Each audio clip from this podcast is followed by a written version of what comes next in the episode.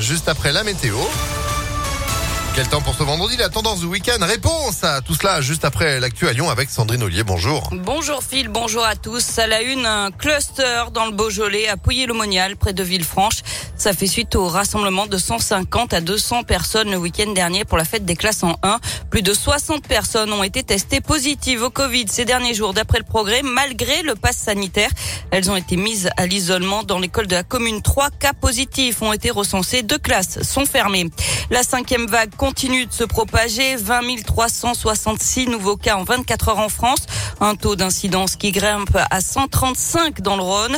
Mais le confinement des non-vaccinés n'est pas nécessaire en France. C'est ce que dit ce matin Emmanuel Macron dans un entretien à la Voix du Nord. Pour l'instant, pas question non plus de généraliser la dose de rappel du vaccin du Covid. Mais s'il s'avère qu'elle est efficace et nécessaire, évidemment, on l'intégrera dans la logique du pass sanitaire, dit le chef de l'État. L'actualité, c'est aussi cet incendie dans une école du deuxième arrondissement. Cette nuit à Lyon, les pompiers sont intervenus dans une école maternelle privée rue de Nusière. 160 mètres carrés noircis par la fumée sont inutilisables, mais les enfants devraient bien pouvoir être accueillis dans une autre partie de l'école ce matin. Une grève nationale dans la fonction publique territoriale avant velin en plus des revendications nationales. La CGT réclame des moyens supplémentaires selon le syndicat.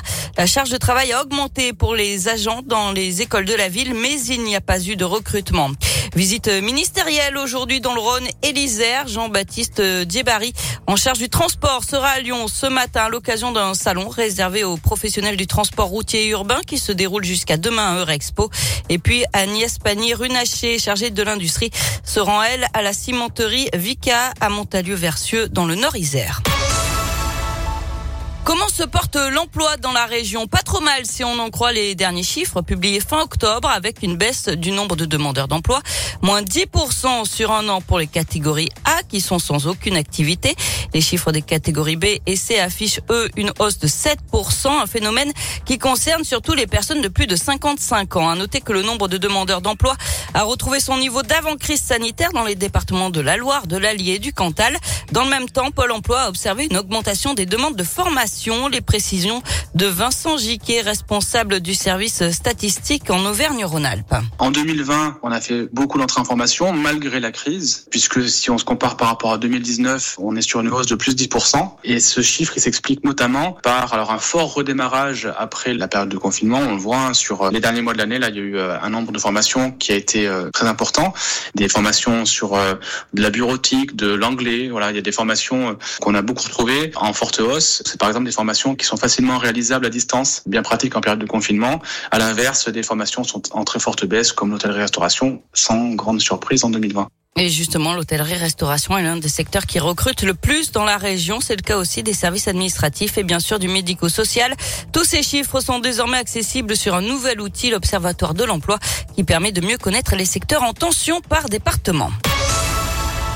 On passe au sport avec du basket et ce nouveau gros match pour l'Asvel. Les Villeurbanais reçoivent le FC Barcelone ce soir à 21h en Euroleague. Du foot et l'ouverture de la 14e journée de Ligue 1. Monaco reçoit Lille à 21h ce soir.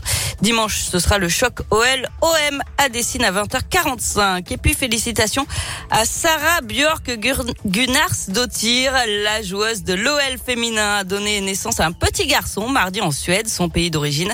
La jeune maman a posté des photos sur ses réseaux sociaux et précise que toute la famille se porte bien. C'est la première fois qu'une joueuse lyonnaise devient maman alors qu'elle est sous contrat.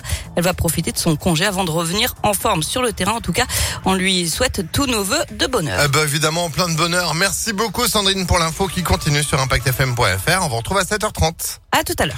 C'est la météo et c'est euh, du gris ce matin, mais comme hier, nous devrions avoir euh, de belles percées ensoleillées avec des éclaircies qui vont rythmer cet après-midi. Des températures qui fléchissent un chouille. 9 degrés pour la maximale. On est à 7 ce matin, ça va encore. Euh, des nuages éclaircis qui sont aussi au menu météo de demain samedi. Dimanche en revanche, ce sera que des, des, nuages. 9 degrés pour la maximale dimanche, ça va encore. Hein, ça va encore. Bon, là où ça va coincer, c'est la semaine prochaine. On a un mercure qui va faire en mode Mayday, Mayday Tu vois les températures qui tombent Moins, moins 1, moins 2 degrés euh, d'ici mercredi à Lyon. Voilà, donc euh, c'est bon esprit. Non, c'est pas mal, c'est pas mal. Vous avez une gratounette de côté ou pas, Sandrine? La bombe pour Ah, dégivrer j'ai acheté la bombe. Les moufles? Le mieux, c'est les moufles avec la gratounette au bout de la moufle. On voit le pro, on voit Oh, l'expert. c'est tellement sexy en plus. Bon, tout ça pour vous dire que bon, oui, en même temps, on est au mois de novembre. Euh, L'horoscope de ce 19 novembre pour vous, juste après Céline Dion. Et Jean-Jacques Goldman, comme promis. Ah, moi j'adore Goldman. Vous aussi, ça tombe bien. On va chanter tous ensemble. Je te donne sur Impact, la radio de vos plus beaux souvenirs à 7h05. I can give you a voice bred with rhythm and soul. The heart of a Welsh boy who's lost his home. Put it in harmony, let the words ring. Carry your thoughts in the songs we sing. Je te donne mes notes, je te donne mes mots. Quand ta voix